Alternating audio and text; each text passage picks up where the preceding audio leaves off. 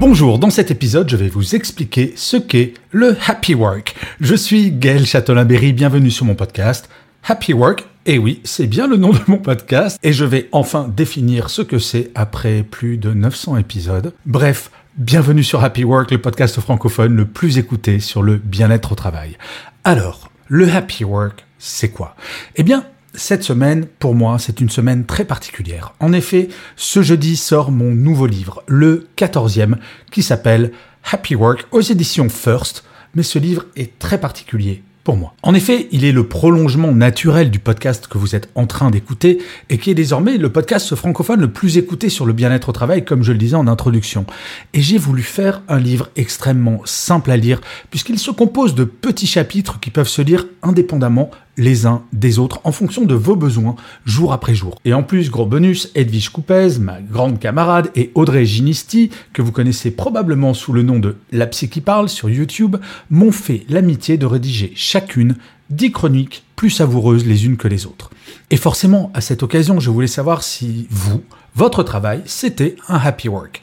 Eh bien, le moins que l'on puisse dire, c'est que vous êtes partagé, puisque 48% des 4655 répondants répondent plutôt oui ou sans aucun doute.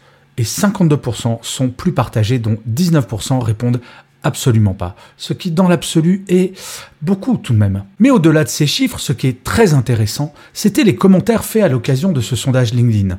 Nous avons toutes et tous une définition de ce qu'est un happy work. Et il n'en existe pas une de plus exacte qu'une autre. Par contre, je crois qu'un happy work comporte quelques éléments communs à toutes et à tous, mais qui ont une importance différente pour chaque personne. Ils sont nombreux, mais j'en ai sélectionné cinq qui me semblent fondamentaux. Le premier, c'est le bien-être. Grande question que le bien-être au travail. Comme pour tout, ce bien-être au travail sera différent pour chaque personne. Nous ne sommes pas sensibles aux mêmes éléments.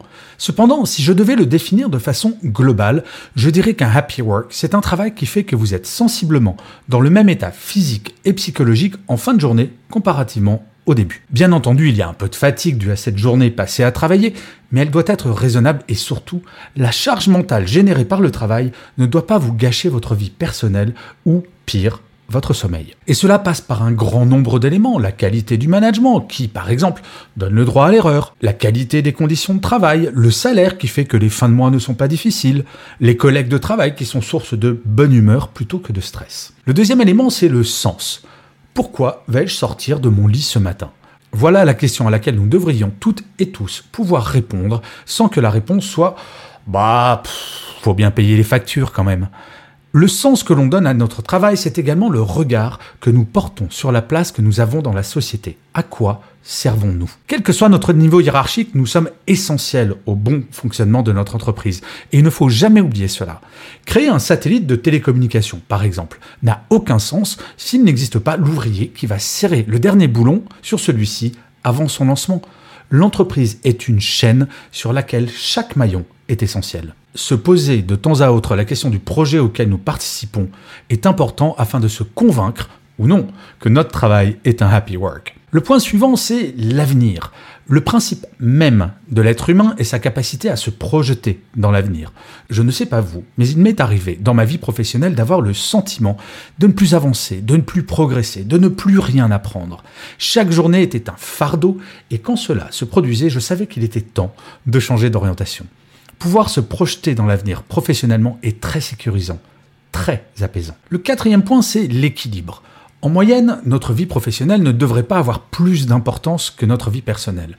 Bien entendu, il existe des périodes durant lesquelles l'une l'emporte sur l'autre, mais ces périodes doivent être l'exception pas la règle. Un happy work, c'est un travail qui reste à sa place, qui n'envahit pas notre esprit le soir ou le week-end et qui nous donne la possibilité de nous épanouir dans notre vie personnelle.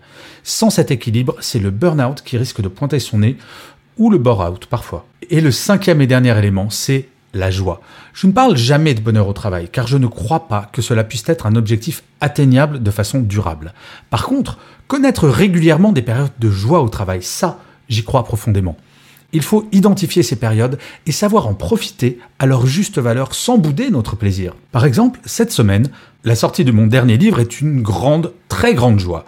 Et de savoir que je vais passer 40 minutes le jour de sa sortie pour en parler sur Europe 1 dans l'émission Bien fait pour vous à 11h ne fait que renforcer cette joie. Les joies ne sont pas forcément la conséquence de grands événements. Je me rappelle que quand je travaillais en entreprise, parfois, un simple café, pris avec un collègue perdu de vue depuis trop longtemps, pouvait me fournir cette joie. Des petites ou des grandes, chaque journée devrait vous apporter ces joies. Petit conseil, en fin de journée, posez-vous la question de quelle a été votre plus grande joie de la journée. Vous verrez, c'est une belle façon de conclure une journée de travail. Oui, le happy work, c'est une chose qui peut exister. Je le sais, il y a des périodes plus complexes que d'autres professionnellement, mais travailler sur ces questions nous permet de faire en sorte que les périodes heureuses sont plus nombreuses que les autres.